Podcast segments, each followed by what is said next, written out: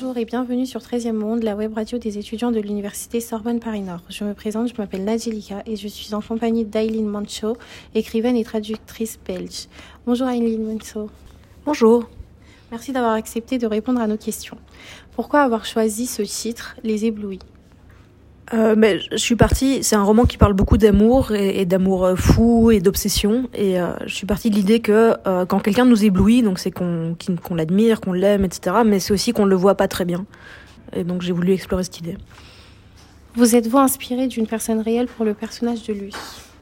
Bah, Je me suis inspirée, oui. De, je pense que c'est Luce, c'est une, une fille qui a un, un, très grand pouvoir de séduction et qui l'utilise pas toujours à bon escient et qui, qui parfois se rend pas compte de la responsabilité que ça lui donne sur les autres. Je pense qu'il y a beaucoup d'adolescentes et aussi de, femmes et d'hommes adultes qui sont comme ça. Et j'ai pu être comme ça aussi à l'occasion, donc j'ai en quelque sorte gonflé mes défauts pour voir, euh, pour voir ce que ça donnait si j'essayais d'en faire un personnage. Avez-vous un message à faire passer à travers cette histoire? Bah, ce que je dis toujours aux élèves qui me posent cette question, c'est que si j'avais un message simple à faire passer euh, en une phrase, bah, j'aurais écrit une phrase. Euh, et c'est un message qui est pas si simple, alors j'ai écrit un roman. Euh, je sais pas si je peux faire beaucoup plus court, mais en tout cas, euh, j'ai essayé de de représenter l'apprentissage amoureux sous toutes ces toutes les formes où moi je l'ai connu.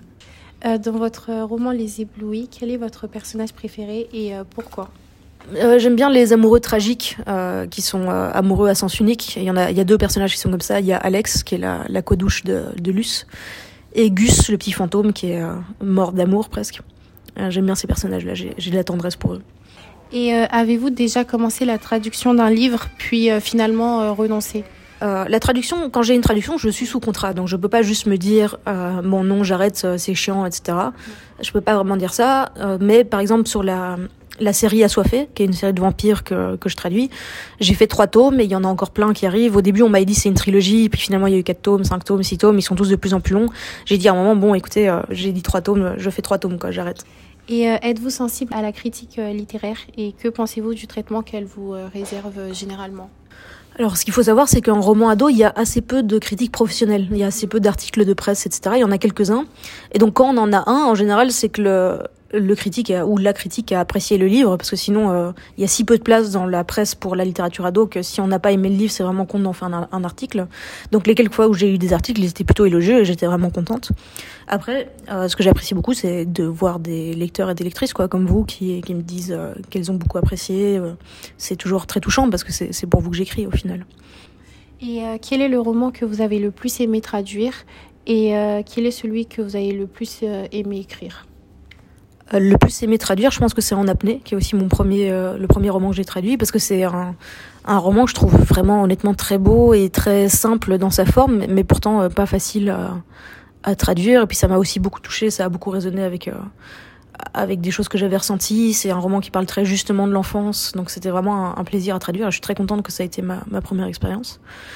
Et alors en écriture, je dois dire que euh, j'aime pas trop écrire en fait, même si je le fais, c'est vraiment dur. Donc je pourrais pas dire que j'ai aimé écrire un roman. Il y a des romans, certains de mes romans, enfin, je suis fière, etc. Enfin, je suis fière de tous mes romans. Je suis contente de les avoir écrits et j'avais besoin de les écrire. Mais de là à aimer écrire, c'est du travail qui est assez dur, quoi. Donc je peux pas dire que je sors de là en me disant ah je suis trop contente d'avoir écrit aujourd'hui. Je suis contente parce que je suis soulagée de l'avoir fait, mais c'est pas vraiment une expérience agréable, quoi. D'accord. Et euh, avez-vous des projets en cours? Oui, donc là, je suis en train de d'écrire euh, un, un, nouveau roman, mais je suis vraiment au tout début, donc je peux pas encore trop en parler. Et par ailleurs aussi, j'ai commencé à, à, travailler comme scénariste, donc euh, je, je, cherche des différents projets de, de scénario. D'accord. Et euh, pour finir, quel conseil donneriez-vous à vos lecteurs euh, rêvant de devenir euh, écrivain alors, ce que je dis toujours aux, aux jeunes qui me demandent ça, c'est qu'il faut lire beaucoup. Pour écrire, il faut lire beaucoup, il n'y a pas de secret.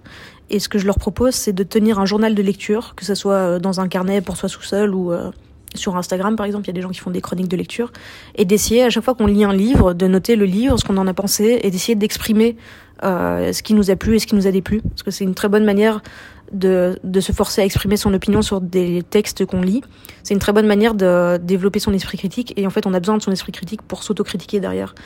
Et donc, je trouve que tenir un journal de lecture, c'est une très bonne manière de s'encourager à lire plus. Et il faut toujours lire plus, on lit jamais assez. Et s'encourager à réfléchir euh, à ce qui nous plaît dans cet art, quoi, à considérer cet art comme quelque chose qui a été fabriqué. Un livre, c'est quelque chose qui a été fabriqué par quelqu'un. Et essayer de comprendre comment ça a été fabriqué et pourquoi ça nous plaît ou, ou pas. D'accord. Merci beaucoup.